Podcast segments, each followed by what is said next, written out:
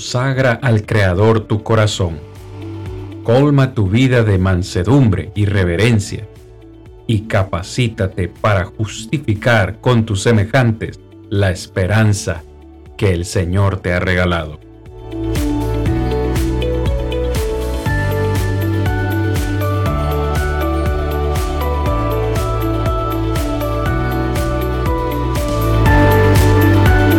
Yo soy Cristian Vargas, evangelista de Plainview Iglesia de Cristo, y este es su programa Defendamos juntos la esperanza. Saludos hermanos, bendiciones en Cristo Jesús para todos y cada uno de ustedes. Gracias por estar con nosotros. Bienvenidos a un programa más de Defendamos juntos la esperanza o nuestra esperanza, porque en realidad es de todos. Amados hermanos, un placer estar de vuelta con ustedes después de dos meses prácticamente de descanso, estamos listos para iniciar esta tercera temporada. Hermanos, se nos vienen muchas cosas nuevas, se nos viene tema nuevo, presentador nuevo, estamos estrenando muchas cosas nuevas en esta tercera temporada. Una de ellas, como lo anuncié el pasado viernes, es nuestro correo electrónico que ahora estará a disposición de ustedes. Lo tienen ahora mismo en la presentación ministerio.dejulaes.gmail.com. En este correo, si usted tiene preguntas, sugerencias o cualquier manifestación que quiera hacernos, puede dirigirse a este correo.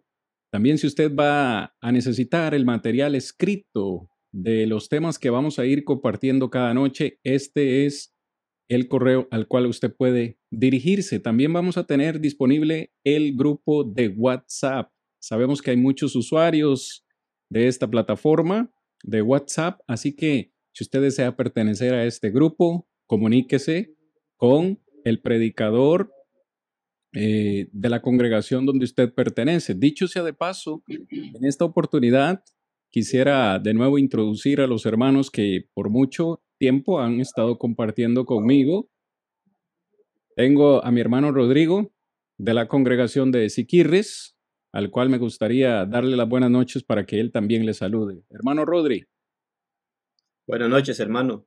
Gracias damos a Dios por una oportunidad más y después de un corto tiempo poder nuevamente llegar a muchos hermanos y amigos por este medio. Esperamos que esta temporada sea de mucha bendición también para cada uno.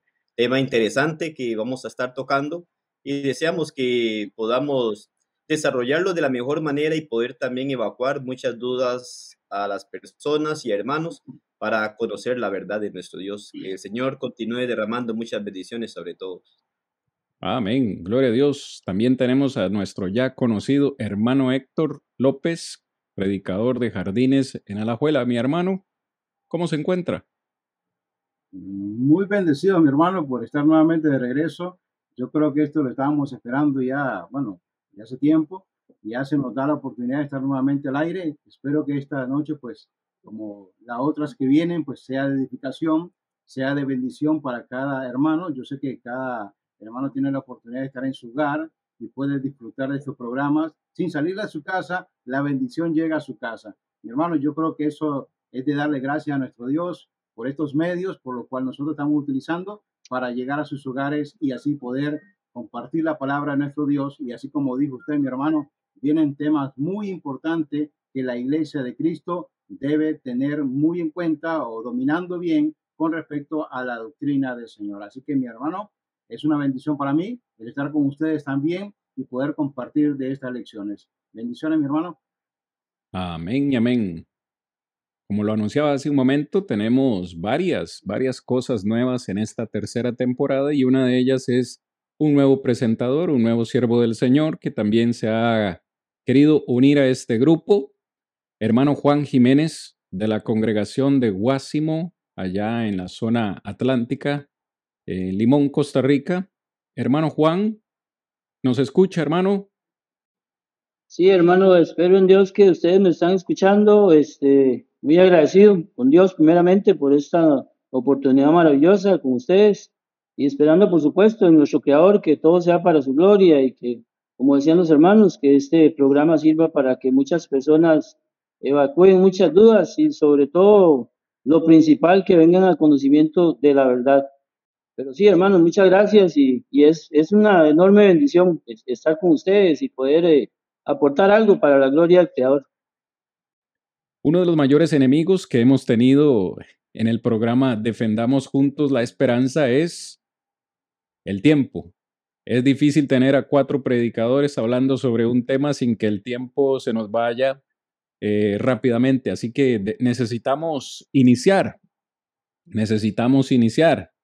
Como ustedes pueden ya estar probablemente sabidos, el tema de hoy es la manía del milenio. Es el tema en el cual vamos a estar considerando esta noche, hermanos, y espero de todo corazón que el tiempo nos alcance esta noche. Vamos, sin más demora, a la lección de hoy. Entonces, hermanos, la manía del milenio. Creo que es bien importante para todos nosotros, hermanos, que vayamos, que vayamos definiendo eh, lo que es en primer lugar el milenio. Creo que este fue un tema que fue sugerido la, temporada anterior para que nosotros tratáramos con ustedes y es lo que vamos a estar haciendo. Creo que es importante que definamos la palabra milenio en primer lugar, hermanos eh, Rodri, Héctor y Juan, si me están escuchando.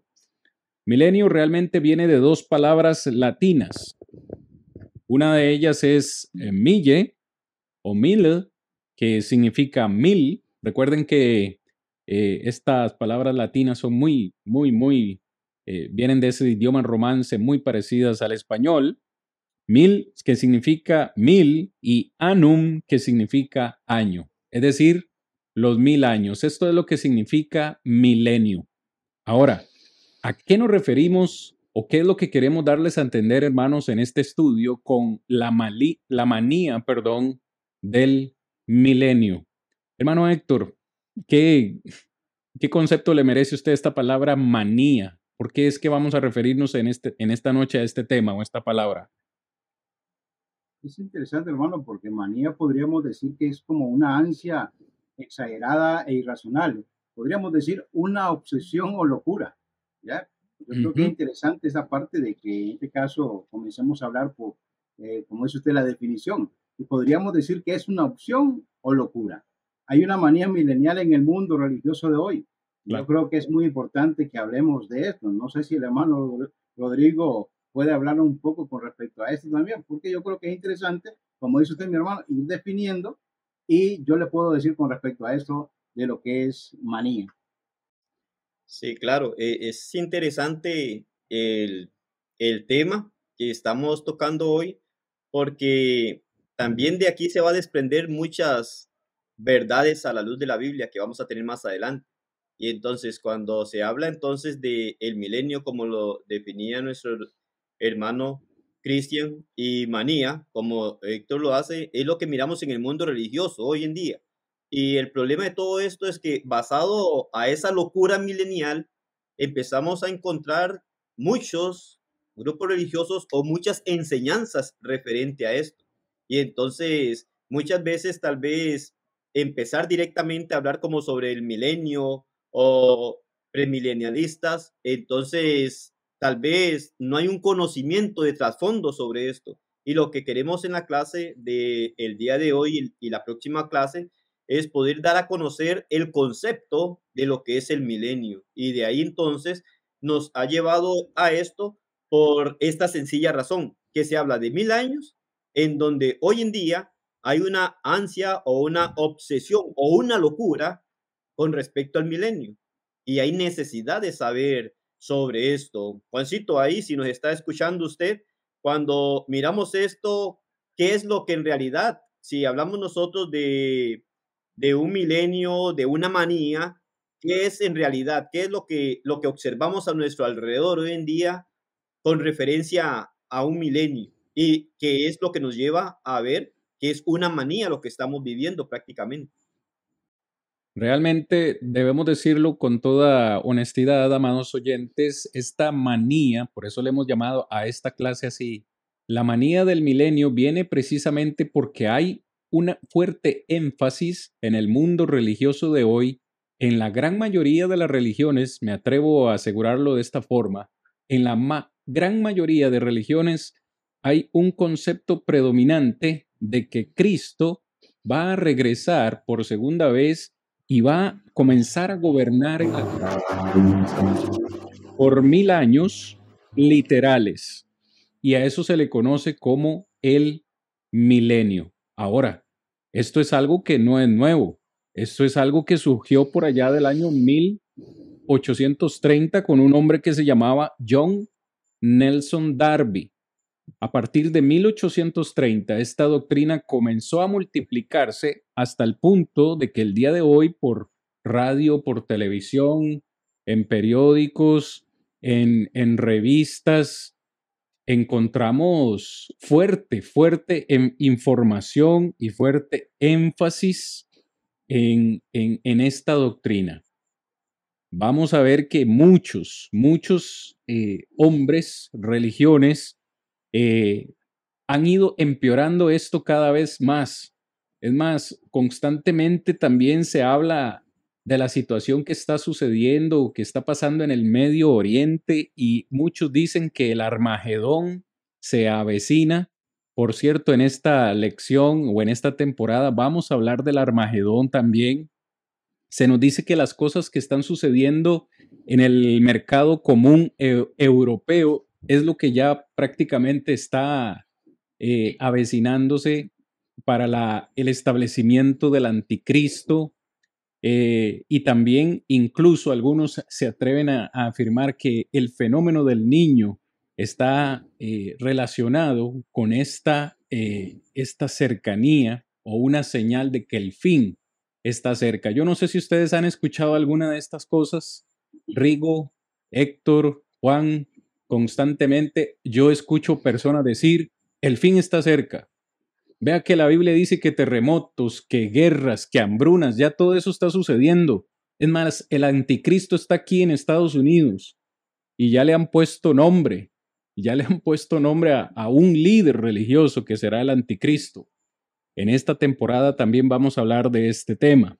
Sin embargo, eh, Héctor, Rodrigo, Juan, aquí lo que nos importa en este programa es defender la esperanza. Y cuando digo esto es, ¿qué dice la Biblia? Ante todo esto que surge en el mundo religioso, lo importante que debemos contestar es, ¿qué dice la Biblia con respecto a estos temas? Rodri, yo no sé si puedes citarme de memoria o si no leer, hermano, eh, primera de Juan 4.1, un texto muy, muy, muy importante, creo yo. Primera de Juan capítulo 4, versículo 1. Y cuando nos ordena, bueno, el apóstol Juan dice, escudriñan los espíritus, ¿verdad? Porque muchos falsos profetas han salido. Y ahí es en donde miramos nosotros la gran realidad hoy en día. Porque cuando nosotros miramos esto y lo que usted decía, y, y por, qué, por qué el punto del tema sobre la manía, eh, verlo en esta lección, porque como usted mencionó, algunos acontecimientos que se empiezan a dar en el mundo se empiezan a aplicar directamente al milenio. Empezamos a ver nosotros que cada situación que sale por allí, las personas vienen y lo aplican a que es el milenio y que la venida del Señor está cerca. Es cierto y nosotros aún, nosotros enseñamos a la luz de la Biblia sobre la necesidad que tiene la persona de prepararse, porque no sabemos cuándo el Señor va a venir.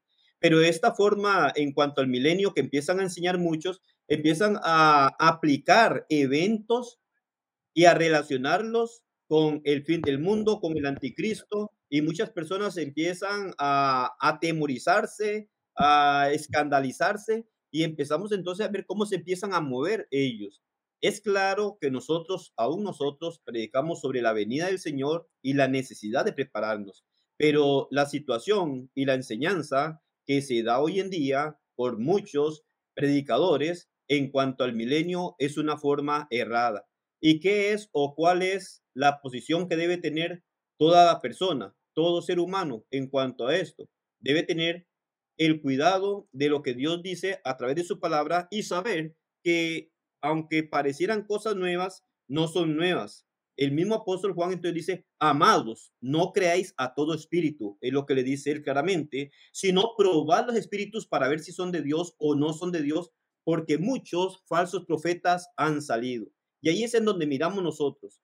Hay que escudriñar los espíritus. La única forma para escudriñar los espíritus y saber si son de Dios o no son de Dios es a la luz de la palabra de nuestro Dios. Es la única que nos va a dar evidencia en donde podemos confiar nosotros qué es de Dios o qué no es de Dios. Entonces, hoy asustarnos si nosotros hablamos de 1 Juan capítulo 4, versículo 1, desde hace muchos años, casi dos mil años ya, y se anunciaban de falsos profetas. Entonces, si hace casi dos mil años ya se anunciaban de falsos profetas y el cuidado que se debía tener, que se debía descubrir los espíritus para ver quién era de Dios o no era de Dios, imagínense, si hablamos de casi dos mil años en donde se hace esta advertencia, dos mil años después, esto se ha multiplicado, esto se va a multiplicar, es algo que no iba a quedar estático allí. Y entonces, hoy en día vamos a encontrar muchos falsos profetas y ahí es en donde nosotros debemos de mirar cuál es la esperanza que defendemos según la palabra de Dios,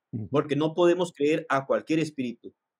Muchos falsos profetas han salido y Dios nos advierte en cuanto a esto. Y entonces debemos de tener cuidado nosotros de esto. ¿Por qué? Porque muchas personas hoy en día también están siendo arrastradas creyendo algo que no enseña la Biblia y entonces en lugar de acercarse a Dios se alejan más de Dios. Es un gran riesgo hablando espiritualmente en el ser humano. Es lo que uno puede mirar y según primera de Juan capítulo 4, ¿verdad? Versículo 1. No sé, Héctor, algo que pueda añadirnos a esta este, exhortación y advertencia que nos da Dios a través de Juan cuando habla de el cuidado que debemos de tener y hablando hoy sobre la manía del milenio, lo que podemos mirar y la forma en la que esto se ha desarrollado y sigue desarrollándose y cómo se empiezan a aplicar incorrectamente por aquellas formas o ideas que el hombre tiene.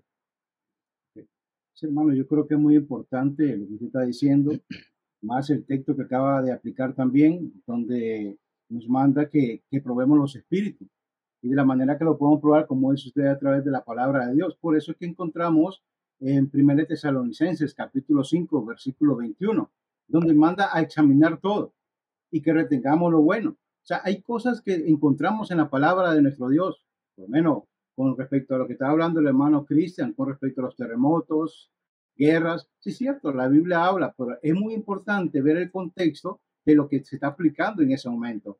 Pero la persona que muchas veces ignora, que no lee esa escritura, al, leerlos, al leerlo en la escritura, puede decir, bueno, es palabra de Dios, pero es muy importante que, que la apliquemos realmente a como es. Por eso es que encontramos ese texto del apóstol Pablo, donde manda que examinemos todo. Y algo muy importante que nos dice, después de examinarlo, dice que retengamos lo bueno. Hay cosas que nosotros debemos analizar a la luz de las escrituras. Este tema, por lo menos, es muy importante también. Muchas veces escuchamos nada más y no vamos a la escritura y aún dentro de la misma iglesia, hermanos, por muchos años, escuchan nada más y creen lo que aquella persona le está diciendo. Por eso es muy importante que nosotros atendemos, atendamos a estos mensajes. Estas enseñanzas son muy importantes para nuestro crecimiento espiritual. Por eso es que el apóstol Pablo, sin dudar, dice esta palabra, que examinemos todo y que retengamos lo bueno. Queremos decirles que en este programa vamos a hablar siempre con la Biblia abierta. Quizás el día de hoy sea la excepción. Hoy no vamos a tocar mucho la palabra de Dios porque queremos presentarles a ustedes realmente cuál es el, la forma o la estructura de esta doctrina. Ya hemos definido qué es el milenio, mil años. Hemos definido un poco, quizás, eh, a qué se refiere esta, esta, esta doctrina y sencillamente es la doctrina o la creencia de que Cristo va a, a, perdón, a regresar y va a reinar por mil años aquí en la tierra. Pero queremos considerar con ustedes ya la estructura de este estudio. Quiero que hablemos acerca del premilenialismo. ¿Qué es el premilenialismo? ¿Qué es el premilenialismo? Premilenialismo. Hasta cuesta, ¿verdad? A veces, hermanos, pronunciar esa palabra premilenialismo. Bueno, queremos decirles, hay tres visiones comunes con respecto al, milenio. Estas tres visiones son extraídas, figúrese qué curiosos, hermano, qué curioso, de un mismo texto, que el cual es Apocalipsis 20, versículos 1 al 6, texto que luego vamos a leer en detalle, Apocalipsis 20, 1 al 6, de ese mismo versículo hay tres visiones o posiciones diferentes. La primera de ellas es el premilenialismo, del cual vamos a hablar en esta temporada. Héctor, hermano Héctor, ¿qué dice sencillamente la palabra premilenialismo? Podríamos decir, hermano, que esta es una creencia de que Cristo regresará para establecer un reino a esa tierra y va a señorearlo desde Jerusalén para mil años literales. Según esa es la enseñanza que encontramos, que el Señor va a venir a establecer su reino, hermano, y que es un reino literal. Yo creo que con esa palabra nada más es lo que significa premilenialismo. Ok, mis hermanos, ¿están tomando nota? Ya escuchó muy bien lo que es la doctrina del premilenialismo. Ahora, Rigo, la otra visión es el postmilenialismo. ¿Podrías resumirnos en unas sencillas o breves palabras qué dice la doctrina del postmilenialismo? Bueno, prácticamente es una creencia en donde ellos establecen que las cosas van mejorando, ¿verdad? En donde van a haber resultados de la predicación en cuanto al Evangelio y que va a suceder un tiempo en el cual existirá completa paz y prosperidad, que sería la parte del milenio que ellos enfocan. Que la segunda venida de Cristo va a ocurrir al final de ese milenio, según ellos. Ok, fíjense de nuevo mis amados oyentes, fíjense qué interesante, de un mismo texto estamos escuchando ya dos posiciones diferentes, pero no es la única, no son las únicas dos. Hay una tercera visión que dicho sea de paso, es la que sostenemos en este programa y es la que creemos los miembros de la Iglesia del Señor. Y esa posición es la amilenialista. La amilenialista. En palabras sencillas, ¿cuál es la, doctrina del amilenialismo? Es la creencia que los mil años de los cuales habla Apocalipsis son figurativos y no son literales, sino que representan un periodo de tiempo cuando los cristianos estamos aquí en vida y generalmente estamos aquí para difundir el Evangelio por todo el mundo. Dicho de otra forma, los amilenialistas creemos que ya estamos en el milenio, ¿ok? Y que cuando Cristo regrese, no va a venir a reinar a la tierra por segunda vez, sino que vendrá por su iglesia para llevarla a la eternidad y traerá el juicio y demás que ya hemos hablado en otros episodios. ¿Me sigue? Esto es lo que vamos a considerar en detalle a lo largo de esta temporada vamos a defender con la palabra, con la Biblia, la doctrina del premilenialismo. ¿Qué les parece, hermanos? ¿Qué les parece, hermano Héctor? Yo creo que es interesante, por eso es que espero que todos los hermanos que nos están siguiendo en esta transmisión, pues puedan tomar nota con respecto a los significados que estamos dando, porque esto le va a ayudar a entender también con respecto a la posición, a lo que es la doctrina de Cristo. Por eso es que le estamos presentando primeramente estos significados y poco a poco se va a ir dando cuenta de qué forma uno puede presentar defensa. Por eso es el programa Defendiendo Nuestra Esperanza. Por eso es que es muy importante que le demos seguimiento a estos estudios para que usted pueda eh, estar siempre en lo que es la doctrina del Señor. Amén, mis amados hermanos. Vamos a hablar, hermano Rigo, si, si nos ayuda un poquito, ¿me está escuchando? Sí. Sí, claro. Vamos bien, vamos bien con la tecnología de eh, por allá en Siquirres. Muy bien. Hablemos un poquito, hermanos, eh, del premilenialismo. Me corrijo, hermano, porque de verdad que a veces hasta ya repetirlo tanto me, me, me confundo. Vamos a hablar del premilenialismo. ¿Qué es lo que creen los premilenialistas?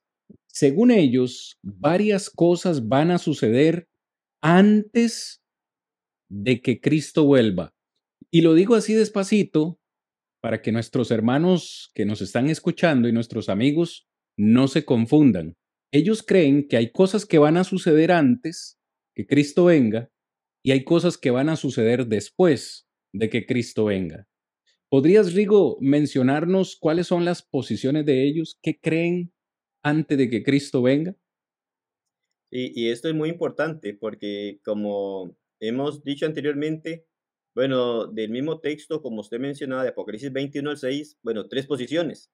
Y hablamos sobre los premilenialistas. Y también entonces, este es uno de los puntos muy interesantes que queremos dar a conocer y que hemos querido en esta primera lección para que las personas tal vez únicamente han escuchado, pero no saben precisamente qué son las cosas que están involucradas en lo que ellos creen. Porque una de las cosas en las que creen ellos es que va, van a existir guerras, terremotos, hambrunas, inundaciones y clases de desastres gravísimos en la tierra antes. También que el antiguo imperio romano será revivido en Europa. Se habla de un gran gobernante malvado del mundo que se levantará como es mencionado como el anticristo. Los judíos volverán a Palestina, donde muchos se convertirán a la cristiandad, el templo será reconstruido y el sacrificio del Antiguo Testamento, el sistema será restaurado. Esto va en sus pensamientos o incluye lo que es la doctrina que ellos tienen. Los verdaderos creyentes serán secreta y repentinamente arrebatados al cielo, lo que se conoce como el rapto o el arrebatamiento. Es muy interesante poner atención cada una de estas cosas que implica la creencia de ellos, porque son cosas en las cuales más adelante vamos a estar enfocando la luz de las Sagradas Escrituras para poder demostrar que no es de esta forma que nos enseña Dios a través de su palabra. Se habla de que va a producirse un tiempo de intensa persecución contra los que están convirtiéndose en la tierra, conocido como la gran tribulación. Una batalla que se librará en medio de Mejido de Palestina entre el anticristo y su ejército y los reyes del este y los ejércitos, conocido como lo que es el gran Armagedón que se oye. Entonces, muchas veces las personas escuchan, ah, sí, que el anticristo, que el arrebatamiento, que el gran Armagedón y todo esto, y tal vez no tiene el conocimiento a, a qué se refiere todo esto, de dónde se desprende. Pues esto se desprende precisamente de esta teoría, pensamiento o doctrina del el premilenialismo. Y entonces nosotros queremos que la persona comprenda para a la hora que en las próximas lecciones ya entremos nosotros a probar con la Biblia de estas enseñanzas que no son de acuerdo a lo que Dios establece, puedan tener conocimiento de esto, porque hoy en día era lo que se decía a la hora de la introducción, hermanos, que usted hacía mención sobre la manía, y es que esto es lo que se oye, usted oye a personas asustadas,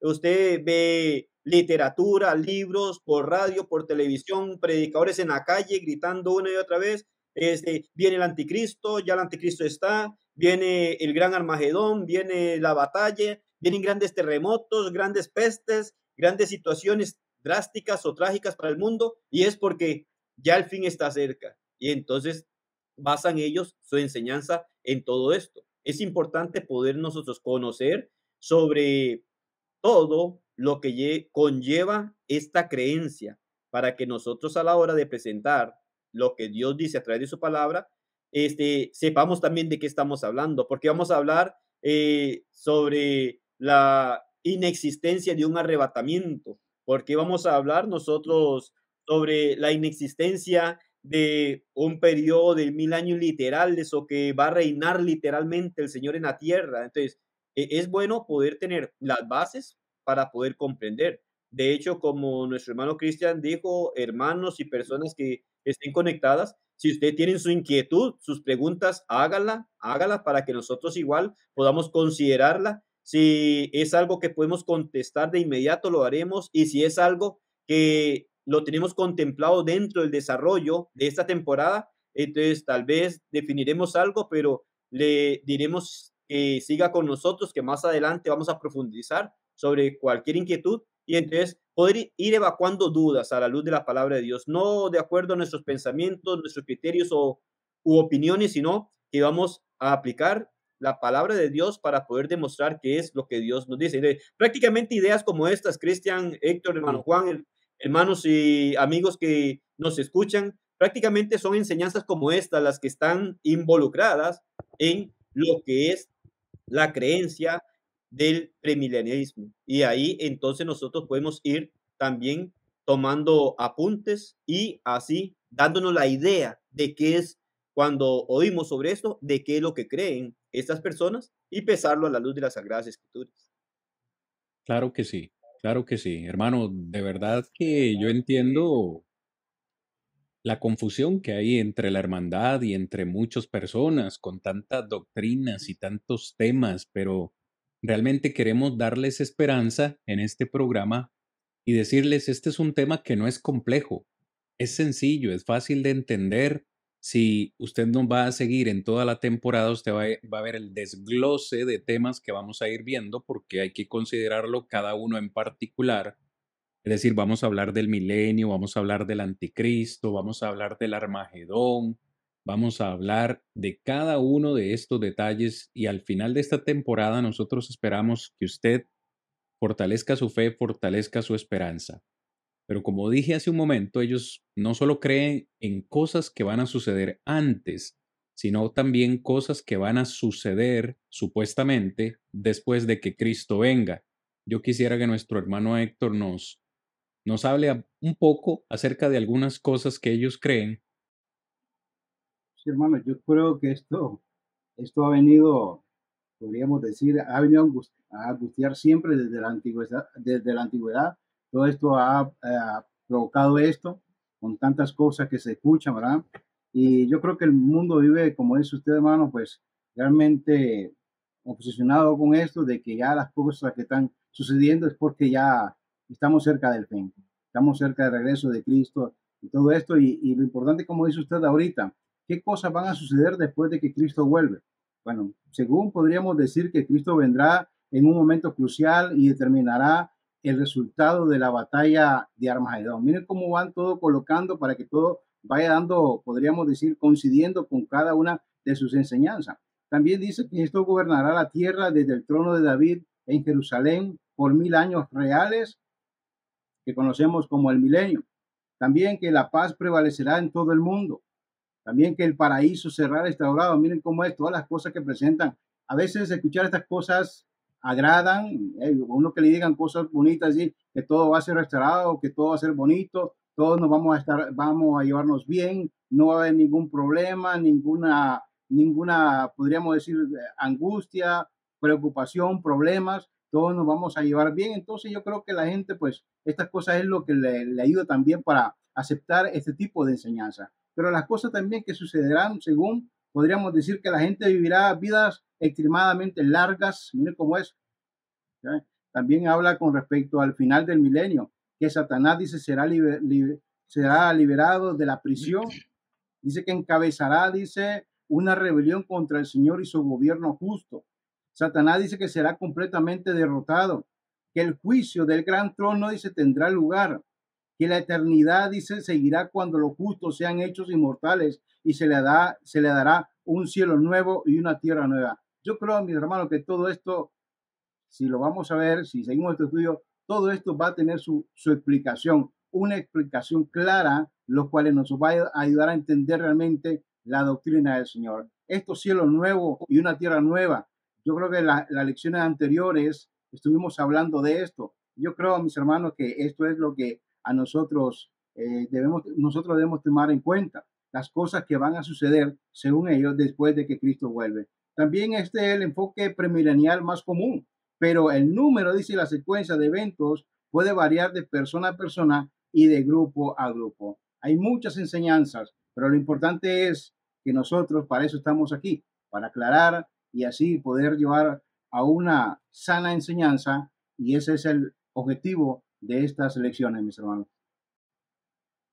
Hermano, que yo quería también aportar algo ahí, que ese es un momento importante. Bueno, eh, no hay que, no hay que cansarse de darle gracias a Dios por su, por su misericordia y por su gracia, ¿verdad? De poder tener eh, conocimiento y, entendiendo que estamos haciendo la voluntad de Dios, ¿verdad? Por eso, por eso eh, yo invito a los hermanos que están conectados y a todas aquellas personas que verdaderamente sigan el programa, porque ya se ha hablado eh, en una forma general de, de muchas cosas sumamente importantes, sumamente importantes, que, que como lo definían al principio, la palabra manía es una locura. hermano, si usted lo analiza a la luz de las escrituras, esto es una locura, es una locura. Y es más, este, como lo define también la palabra, es, es una enfermedad. Es una enfermedad y esta enfermedad está matando a miles y miles y miles de personas, ¿verdad? Y ve ahí la importancia de, de seguir el consejo de Dios. Y podemos recordar muchas, eh, muchas organizaciones, muchas sectas religiosas han llevado a miles de personas a, a, tomar una decisión en, quitarse la vida, ¿verdad? Porque, porque lamentablemente son personas que son, son instrumentos de Satanás, ¿verdad? Esa es la forma como Satanás trabaja y, y entonces es ahí donde, donde debemos de nosotros eh, eh, preocuparnos más, ¿verdad? Para que las personas puedan eh, llegar a tener todo este material en sus manos y, y que puedan realmente darse cuenta de, de, de, todo este tipo de cosas que están haciendo un daño bastante grande, ¿verdad? Y también para nosotros entender, como, como dice la palabra del Señor, dice la palabra del Señor en Timoteo 4.3 que, que prediques la palabra y que instes a tiempo y fuera de tiempo, redarguye, reprende, exhorta con toda paciencia y doctrina. Pues vendrá tiempo cuando no soportarán la sana, sino que teniendo como son de oír, se amontonarán maestros conforme a sus propias pasiones, ¿verdad? Y es algo que, que en, en la palabra de Dios vemos, ¿verdad? Todo lo que la Biblia nos dice, todo lo que la Biblia nos aclara sobre este tipo de personas. Por eso es que, rogamos, rogamos a Dios que muchas personas puedan escuchar este programa y que, puedan venir al conocimiento de la verdad, que se puedan apartar de, esa, de esas falsas doctrinas de esas enseñanzas que no tienen ningún fundamento bíblico, ¿verdad? Lamentablemente son basadas en, pensamientos de hombres y no en el poder de Dios. Hermano Juan, muchísimas gracias por ese comentario. Le escuchamos perfecto y claro. Una vez más, a nuestros armados oyentes, nos esperan 16 lecciones, nos esperan cuatro meses de clases Así que esto vamos a ir lento y despacio para que usted pueda comprender cada uno de estos temas. Escuche, a la luz de la Biblia.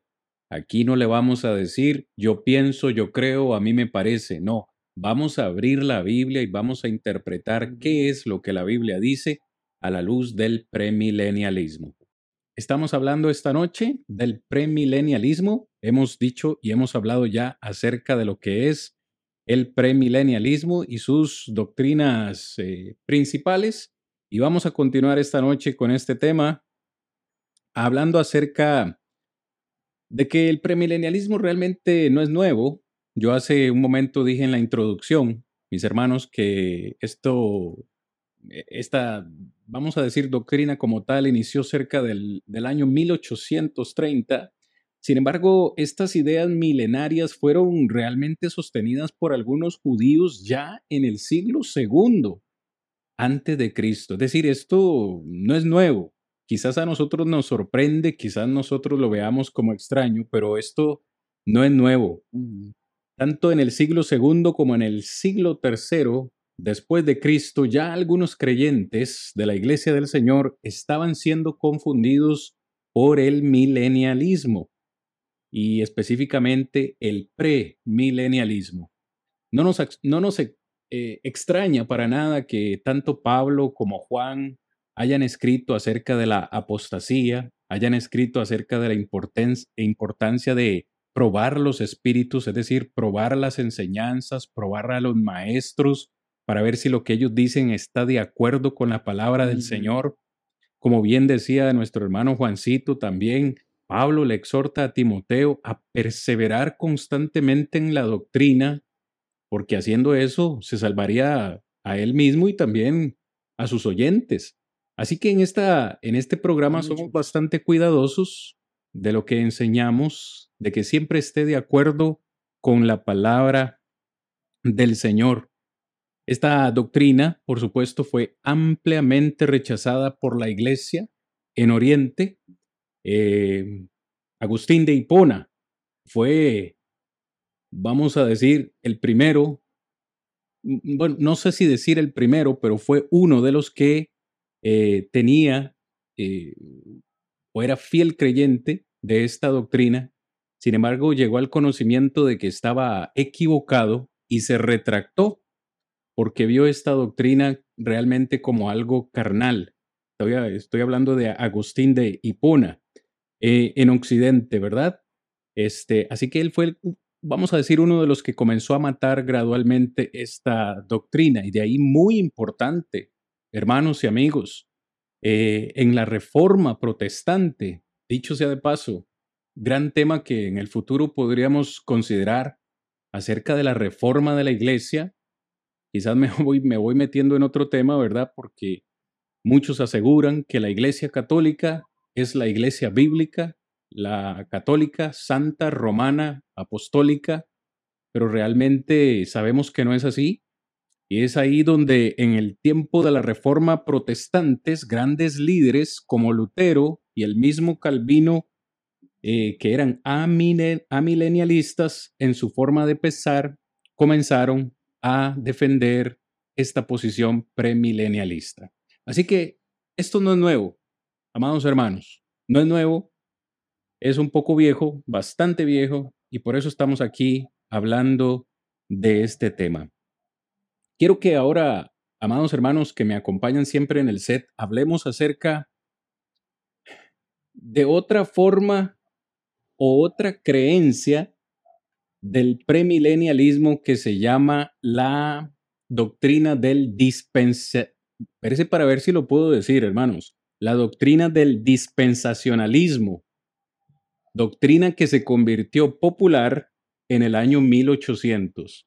Yo espero que los amados oyentes, eh, tanto hermanos como amigos, no se sientan confundidos a, esta, a estas alturas, Rigo, porque dentro del mismo premilenialismo parece ser que hay diferentes ramificaciones. Una de ellas es la doctrina del dispensacionalismo. Hablemos un poco acerca de lo que es el dispensacionalismo. Rigo, ¿nos puedes hablar acerca de qué es el dispensacionalismo. En prácticamente el pensamiento de ellos es en cuanto a que toda la historia humana puede dividirse en siete eras sucesivas que llegarían a corresponder a los seis días de la creación que incluyó con el descanso de Dios el séptimo día. Es decir, empiezan a hacer una serie de divisiones dentro de su pensamiento y lo relacionan mucho entonces a lo que es la historia humana, cuando miramos, ¿verdad?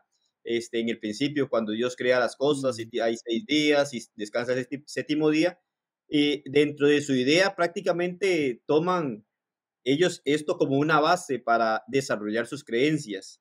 El primer día, según ellos, se enfocan que la edad de la inocencia que duró desde la creación hasta la caída. El segundo día lo dividen como la edad de la conciencia que duró desde la caída hasta el diluvio. El tercer día, la edad del gobierno humano que duró desde el diluvio hasta el tiempo de Abraham. El cuarto día, la era de la promesa que duró desde Abraham hasta la entrega de la ley de Dios en el monte Sinaí. El quinto día, como la era de la ley que duró desde Sinaí hasta el Calvario el sexto día como la edad de la gracia que durará desde el Calvario hasta la venida de Cristo para establecer su reino en la tierra. Y el séptimo día entonces la edad del reino que dura desde la segunda venida de Cristo al final del milenio cuando la eternidad comenzará. Es, es algo que uno se empieza a mirar cómo empiezan a hacer los periodos entonces de tomando como muy general lo que es la historia de la humanidad en el principio. pero usted ve que, en esa, como usted decía, e, esta rama de ellos, cómo acomodan todo, pero siempre va a lo mismo, ¿verdad? Vemos que el séptimo día, que ellos lo tienen dentro de su forma en diagrama, podríamos decir, habla que es entonces la edad del reino que durará desde la segunda venida, ¿verdad? Al final del milenio, cuando la eternidad comenzará. Entonces, este séptimo día vuelve, a pesar de ser una ramificación con algunas ideas incluidas, el resultado, como diríamos nosotros, es el mismo, porque se enfocan a lo que supuestamente el séptimo día representaría, lo que va a culminar con lo que es desde la segunda venida de Cristo hasta el final del el milenio. Otra vez diríamos, bueno, están hablando que vendrá el Señor por segunda vez, va a establecer su reino, va a reinar literalmente y después lo que va a ser la eternidad. Entonces, es muy importante, por lo menos este punto, que es el que igual vamos a estar mirando más adelante, y también que, que dentro de su desarrollo en cuanto a esta forma es incorrecta y no hay base bíblica para esto. Pero miramos nosotros que siempre redunda en la misma idea milenial en cuanto a su pensamiento. Ok, a ver si les, si le estoy entendiendo, hermano Rigo. Para, también para explicarle a los hermanos y amigos que nos escuchan. Según los eh, premilenialistas, dispensacionalistas, toda la historia humana está relacionada o basada en los siete días de la creación. Ellos han hecho esa división arbitraria, yo diría arbitraria, ¿verdad? Como para fortalecer su doctrina o su creencia. Sí, así es. Ok, ok. Bueno, yo, yo diría que hay muchas cosas que están eh. mal con esa doctrina o con esa posición. No encajan, no encajan. Yo diría, hay varias cosas que, que no están bien con esa doctrina, pero si pudiera, hermano Héctor, usted mencionarnos esas dos cosas, dos cosas que no, es, que no encajan bien con esta doctrina dispensacionalista, con esta división de la historia humana. Y podríamos decir, mi hermano, que la idea de que un día equivale a mil años eh, se basa en un error porque podríamos decir, de acuerdo a la interpretación de 2 de Pedro 3.8, ahí habla en este caso de, Pedro no dijo que mil años es un día. Él dijo que mil años es como un día. Podríamos tomar eso en este caso como una de las cosas que no, como que no encaja. ¿ya? Y la otra es que la división, las divisiones dispensacionales son puramente arbitrarias ellos no se fijan adelante de la doctrina. Parece haber sido seleccionada para exponer la doctrina ya creída. Y eso lo podemos encontrar. No sé si usted lo puede leer en 2 de Pedro 3.16, hermano. Claro que sí. Para que leamos un texto esta noche todos, ¿verdad? Hoy, hoy anunciamos que no íbamos a leer mucho la palabra del Señor porque estamos presentando en sí lo que la doctrina eh, fundamenta, pero como bien usted dice, este texto de eh, segunda de Pedro 3.16 es muy importante, si lo leemos todos juntos. El apóstol Pedro dice de la siguiente manera, hablando, voy a leer desde el 15 si me lo permite, y tened entendido que la paciencia de nuestro Señor es para salvación, como antes nuestro amado hermano Pablo, según la sabiduría que le ha sido dada, os ha escrito, casi en todas sus epístolas, hablando de ellas, de estas cosas, entre las cuales, dice, hay algunas difíciles de entender, las cuales los indoctos e inconstantes tuercen, como también las otras escrituras, para su propia perdición. Una vez más, pues, como ya lo hemos mencionado, esto no es nuevo. El apóstol Pedro desde ya escribiendo esto anunciaba que hay o iban a haber ciertas personas que tuercen la escritura, que de, en el afán de fortalecer sus doctrinas o sus, o sus creencias, van a tomar la palabra del Señor y la van a acomodar a su conveniencia. Para mí es increíble que el mismo Pedro dice, Pablo ha escrito cosas que son difíciles de entender, pero los indoctos las tuercen y le dan una interpretación de acuerdo a su conveniencia. Es algo que no queremos hacer en este programa, como constantemente lo repito y lo recalco. Aunque ah, quisiera, quisiera aportar, hermano, para el programa en este punto que, que estábamos viendo. Bueno, hermano, si, si somos bastante, eh, si puntualizamos realmente lo que, lo que estamos diciendo, ¿verdad? Lo que dice el folleto y el comentario de Rigo y de nuestro hermano, seguimos en lo mismo, hermano. Es, esto es totalmente, es, es una locura. O sea, es algo que, que no tiene fundamento bíblico para nada. Pero hermanos, es bueno que nosotros en este caso también eh, tengamos conocimiento de lo, que, de lo que es en sí el plan de redención de Dios, ¿verdad? Porque yo estoy viendo esto como casi que ellos lo ven como, como, como un plan que Dios trazó, ¿verdad? Para, para redimir al hombre. Pero no es eso lo que la palabra de Dios enseña acerca del plan de redención de Dios. Creo que todos conocemos, ¿verdad? Lo que, de lo que yo le estoy hablando, ¿verdad? Y las eras, que estuvo la era mosaica, y la, era, la, la, era de los patriarcas y la era cristiana que empieza desde, desde, el establecimiento de la iglesia del Señor, ¿verdad? Hasta su venida. Y, hermanos, y en el plan de redención de Dios podemos verlo, ¿verdad? Podemos verlo como Dios de, de antemano, Dios de antemano, como así lo dice la palabra, que Cristo estaba predestinado desde antes de la fundación del mundo para venir a cumplir ese plan de redención el, el, el, juicio de Dios va a venir conforme a su plan de redención, ¿verdad? La tierra y los cielos se van a terminar conforme al plan que Dios estableció desde antes de los tiempos. Entonces, si lo vemos desde ese punto de vista, es, es un error, es un error bastante, bastante grande, ¿verdad? Debemos en cuenta esto, ¿verdad? Que Dios, eh, a través de, de, allá, después del llamamiento de Abraham, Génesis capítulo 12, donde estuvo en Egipto, y todos sabemos, ¿verdad? Su historia y todos sabemos la historia de la ley de Moisés. Así es como, así es como va a cumplir Dios sus promesas, ¿verdad? Dios va a cumplir su promesa conforme a su voluntad y conforme a su palabra, conforme a lo que él escribió, ¿verdad? Como dice bien eh, Timoteo capítulo 3, versículo 16 y 17, ¿verdad? Donde toda la escritura es inspirada por Dios y es útil para corregir, para enseñar, para rearguir y todo lo que ya sabemos que dice la palabra de Dios, ¿verdad? Entonces, es importantísimo que nosotros eh, pensemos en ese momento, palabra de Dios, porque de los primeros días de lo que se habla es de la creación, que todos sabemos, ¿verdad? Que dice la Biblia que en el principio hizo Dios los cielos y la tierra por la palabra y todo lo que sabemos allá en el capítulo 1 del libro de Génesis. Pero para un evento como este, cuando hablamos de la segunda venida de Cristo, tenemos que empaparnos de ese plan de redención de Dios, ¿verdad? Que tuvieron que ver los profetas, que tuvieron que ver eh, Moisés, que tuvieron que ver eh, todos los, que estuvieron allá en Egipto, y, cuando llegó Juan el Bautista, la predicación de Jesús y, y el establecimiento de la iglesia, ¿verdad? Que ya se va a cumplir cuando el Señor venga a su segunda venida. Entonces, es muy importante, hermano, recalcar esto, ¿verdad? E, el, plan de redención trata de esa El plan de redención de Dios no está escrito allá en el Génesis del, capítulo 1 en adelante, o, o, en siete días, ¿verdad? No, Dios lo tenía totalmente planificado desde antes de la fundación del mundo y no de esa manera, ¿verdad? Como ya todos lo sabemos. Ese era mi pequeñito aporte, hermanos.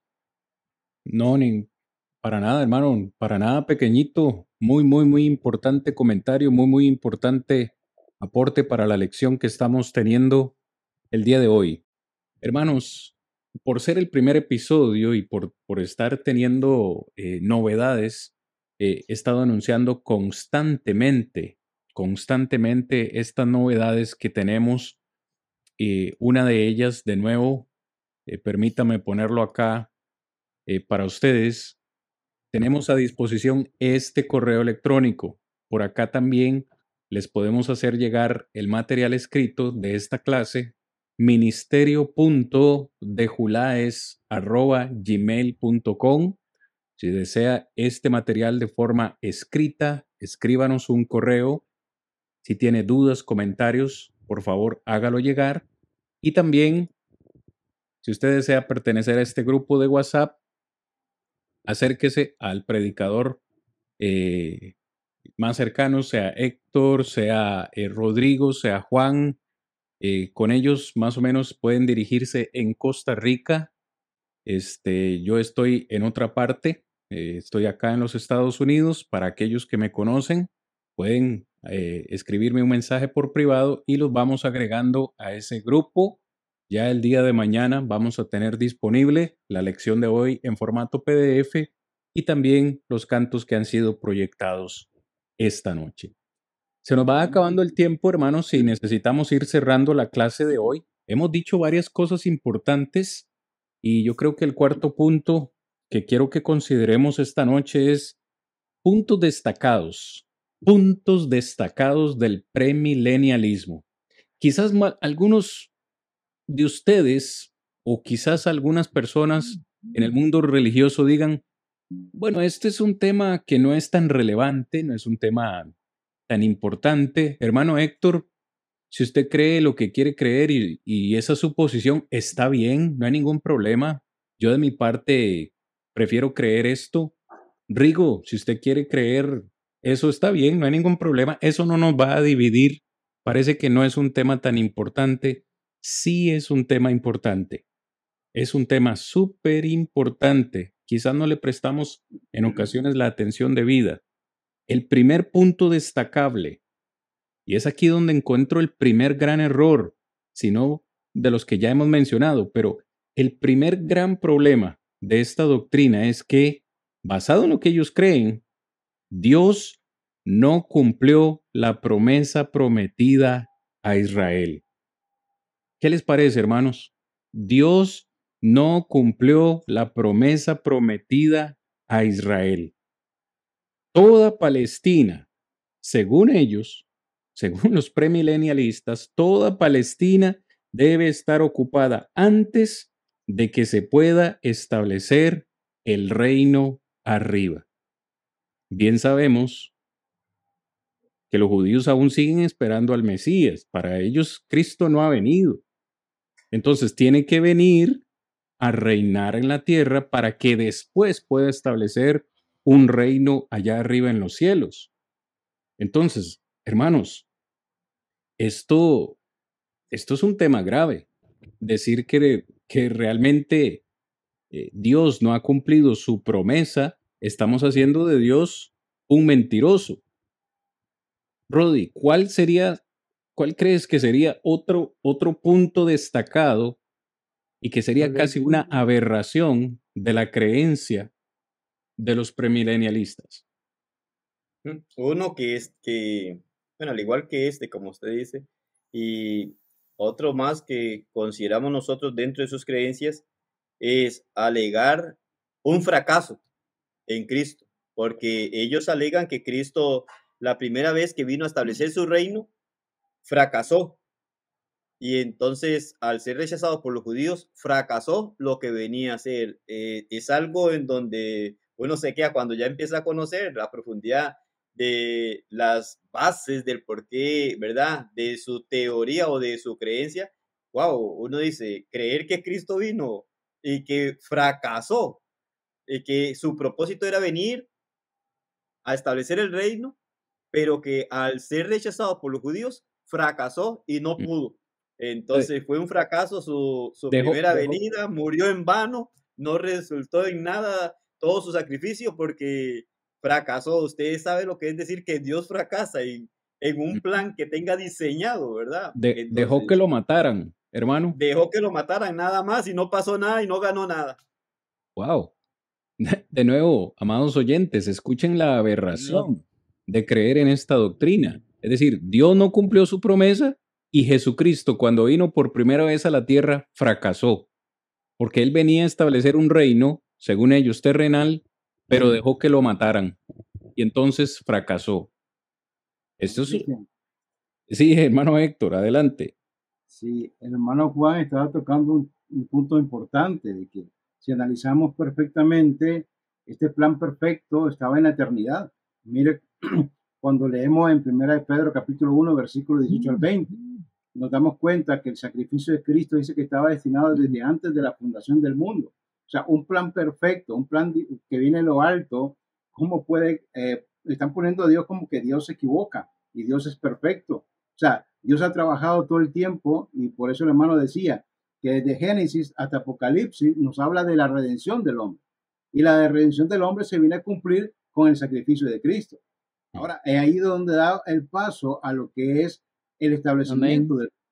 Entonces yo creo que eso es, mi hermano, realmente preocupante esta enseñanza porque realmente, yo no sé, pero eh, aquella persona que tenga interés ahorita, pues les invitamos para que siga escuchando estas transmisiones porque se va a dar cuenta realmente, realmente la doctrina del Señor. Y una vez que usted pueda tal vez escucharla, tal vez no, nos están siguiendo personas que no son cristianas, no son miembros de la iglesia, y lo importante es eh, entender lo que dice Juan 8:32. Dice, y conoceréis la verdad, y la verdad os hará libre. Hay una verdad que el mundo necesita conocer. Aquí lo que estamos hablando, bueno, toda la mentira, cómo vive el mundo, engañado por esa manía, eso que hemos venido hablando, y lo importante es entender que, que nuestro Dios nunca se ha equivocado. No hay ni un plan A ni un plan B. Mm. Ya Dios cumplió con el plan perfecto que tenía. ¿Dónde? Dice, antes de la fundación del mundo. En la eternidad estaba ese plan. No, es tremendo, es tremendo, tremendo, tremendo, hermanos, porque esto parece ser un efecto dominó. Según la creencia de ellos, como Cristo fracasó, entonces la iglesia realmente vino a ser un plan B, como dice usted, un plan de contingencia, un plan secundario, como realmente Cristo no pudo establecer lo que venía a ser, que era un reino terrenal, el plan B, ya que lo mataron, fue establecer la iglesia, que vendría a ser un vestíbulo del reino. ¿Por qué? Porque él necesita regresar por segunda vez, ahora sí, a establecer su reino terrenal. Pero ¿cuáles son los problemas con esta teoría? Bueno, los que ya hemos mencionado, hace que Cristo sea un fracasado. Quería comentarles que también es bueno tener ahí siempre eh, el contexto, el lugar, las condiciones que, pasan en todo eso, ¿verdad? Porque dejamos volar un poquito de imaginación, nos damos cuenta que la escritura dice que, a los suyos vino y los suyos no le recibieron, ¿verdad? Y este, buscando un poquito por ahí me encuentro con un, eh, con un premileniarismo histórico, ¿verdad? Histórico y algunos datos me dicen que por el año 300, 350, ya en la, en la era cristiana, eso era como que estaba en boga, ¿verdad? Y resulta ser que ellos decían que la iglesia del Nuevo Testamento es la base del reino de Cristo, ¿verdad? Así lo veían ellos. Y también ellos decían que la iglesia al final no iba a tener éxito en su lugar a todas las naciones. Óigase bien, ¿verdad? Entonces, eh, ahí donde la iglesia iba a sufrir la gran tribulación y iba a desaparecer. Entonces es ahí donde iba a regresar Cristo para llevarse a sus, a sus santos, a llevarse a su iglesia con los ya fallecidos. Y entonces dicen ellos que va a volver otra vez, va a volver otra vez. O sea que Cristo iba a venir cuando la iglesia en la gran tribulación es destruida o eliminada.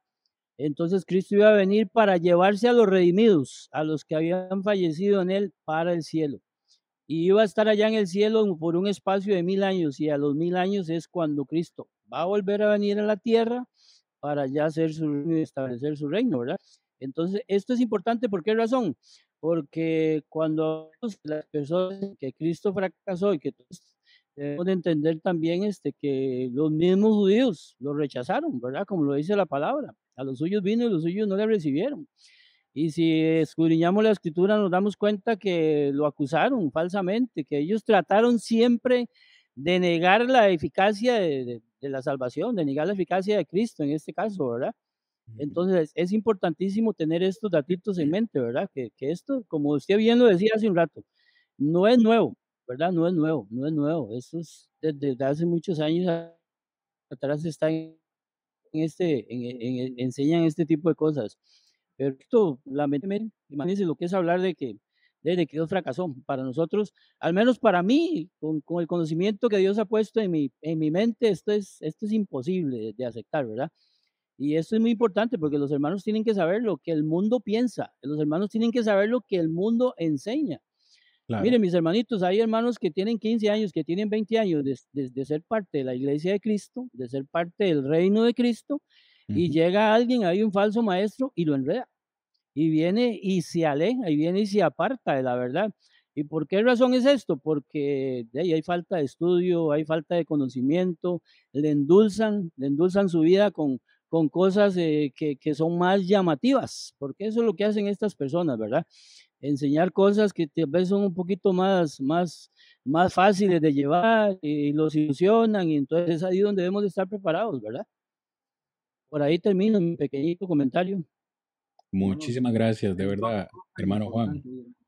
Dos cosas importantes ahí, y, eso es lo que me sorprende a mí, O sea, la, la omnipotencia de Dios, O sea, en otras palabras, Dios no pudo hacer lo que pretendía. Y si hablamos la otra, la omnisciencia de Dios, o sea, no sabía el momento apropiado para mandar a nuestro Señor Jesucristo. Y, es lo que encontramos en Gálatas capítulo 4, versículo 4 al 5, hermano. Yo creo que Dios cumplió su plan perfecto. O sea, todo se hizo de acuerdo a ese propósito eterno. Por eso es que tenemos que tener mucho cuidado. Este tipo de personas, cómo ponen a Dios. O sea, esa, ese atributo que tiene Dios, la omnipotencia, la omnisciencia, o sea, son cosas que nos debe preocupar a nosotros, mi hermano. Y claro, hermanos, sabemos lo importante también que la iglesia fue para el Señor, al punto de que, como dice Hechos capítulo 20, eh, eh, el apóstol Pablo hablando con los ancianos de Éfeso les dice que, pues, Cristo compró la iglesia con su propia sangre. Pero esta creencia, de nuevo, hace que la iglesia sea un plan de último momento algo como para reparar el error o la incompetencia de Cristo y esto realmente es, es fuerte, hermanos, es fuerte. Textos que ustedes han citado, desde antes de la fundación del mundo, esto ya estaba planeado, ya había un tiempo específico en el cual el Mesías vendría, cumpliría todo esta, este diseño de Dios. Así que eh, e, en esta noche, pues hermanos y amigos, hemos tratado de presentarles eh, la primera parte, porque la próxima semana, lo digo a manera de anuncio, la próxima semana el tema será la manía del milenio, parte 2. Este tema es tan profundo que vamos a darle una segunda parte. Hoy tan solo hemos presentado algunas bases de esta creencia y lo, lo contradictoria que es a la palabra del Señor y lo que representa. Hace toda esta doctrina, hace de Apocalipsis 20, este es otro error, hace de Apocalipsis 20 el punto de enfoque central de todo el resto de la Biblia. Es decir, ellos, a raíz de Apocalipsis 20, interpretan todo el resto de la Biblia cuando debería ser al contrario, ¿no? deben basarse en toda la palabra de Dios, no solo en un texto. Esto es muy peligroso, establecer una doctrina en un solo texto. Eso sería lo mismo como para aquellos que dicen que podemos ser salvos solamente por la fe, porque el justo por la fe vivirá. Bueno, los que creen esto basan una doctrina solamente en un versículo y olvidan textos como Marcos 16, 16, Hechos 2.38, Primera Pedro 3.21, Romanos capítulo 10, versículos 9 y 10, donde se mencionan muchos otros requisitos para poder obtener la salvación. Así que este no es la excepción. El tema del premilenialismo no es la excepción. Han hecho una doctrina basada en un solo texto. Apocalipsis capítulo 20. Un último puntito, hermano Cristian, muy cortito hermano, que yo le hablaba de, de preliminarismo histórico. Sí, le hablaba del preliminarismo histórico, ¿verdad? Y curiosamente, este, ellos enseñaban un punto que dicen ellos que los profetas desconocían del plan de redención de Dios. Oiga si bien esto, ¿verdad? Ellos dicen que los profetas desconocían totalmente el plan de Dios, ¿verdad? Y que Dios lo que hizo fue hacer un paréntesis, como una especie de paréntesis, como como Cristo fracasó, como Cristo no pudo cumplir con el plan, entonces hizo un paréntesis y por eso establece todo este tipo de los mil años y su segunda venida. Pero eso es, eso es bastante, eh, eh, es bastante llamativo, ¿verdad? Que ellos enseñaran que, que, los profetas desconocían, y póngale mente, hermanos, los profetas mm. desconocían de, de Jesús, o sea, no lo conocían literalmente.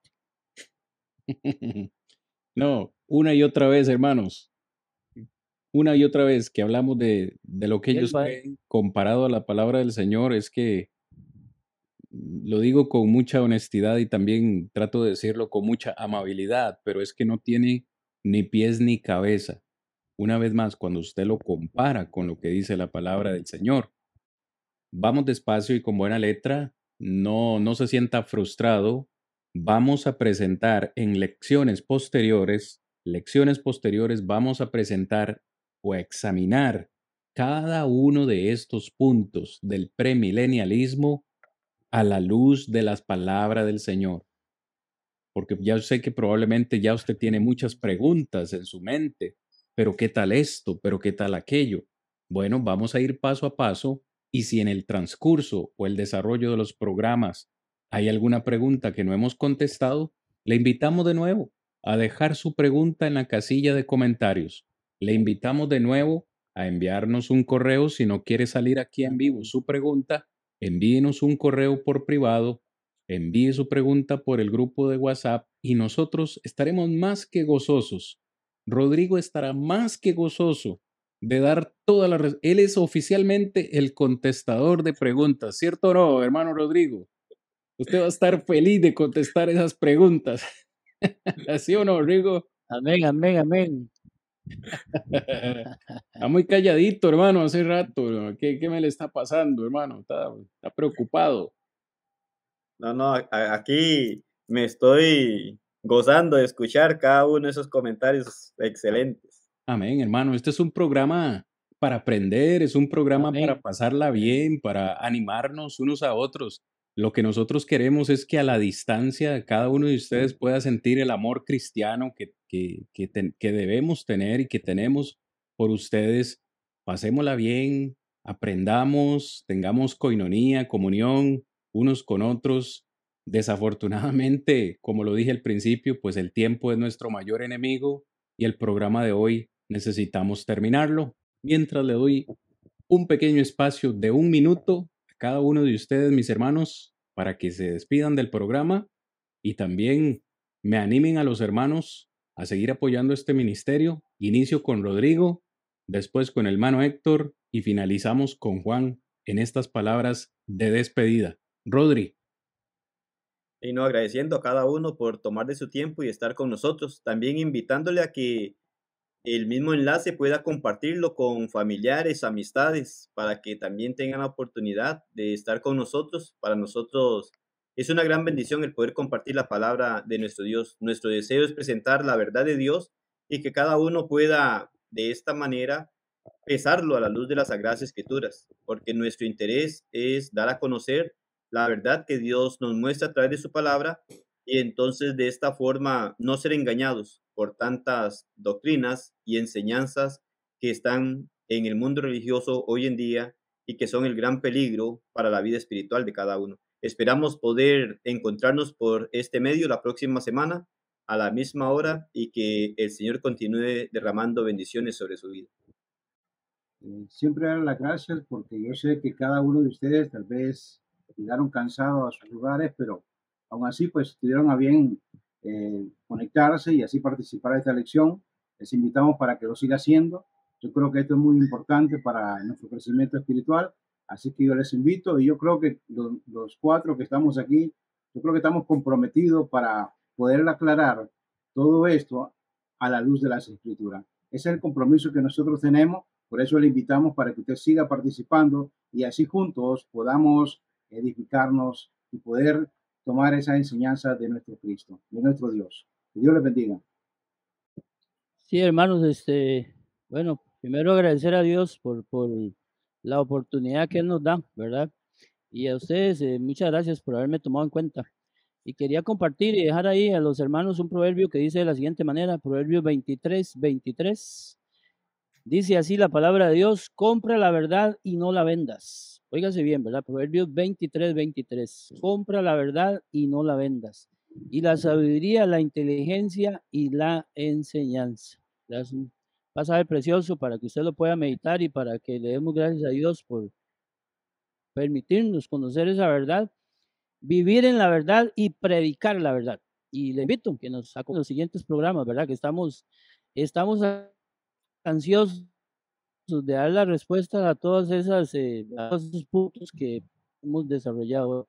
Muchas gracias y que Dios me lo bendiga.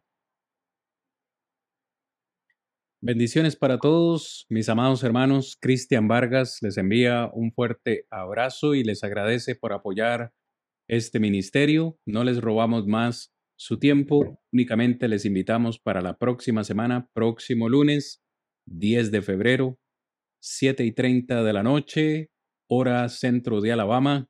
Nos encontramos la próxima semana para seguir compartiendo la hermosa palabra del Señor. Les dejamos con este bello canto de nuestros hermanos en Cristo. Hasta la próxima semana. Cosas sublimes, cosas más nobles son las que busco hoy. Ya voy pronto hacia Él, pronto gozoso y fiel. Cristo llama y salva hoy, yo me rindo a Él, yo me rindo a Él. Ya estoy resuelto a entrar en su reino, dejando el mundo atrás. Unos se oponen, otros se burlan, pero yo entraré. Ya voy pronto hacia él, pronto gozoso y fiel. Cristo llama y salvador.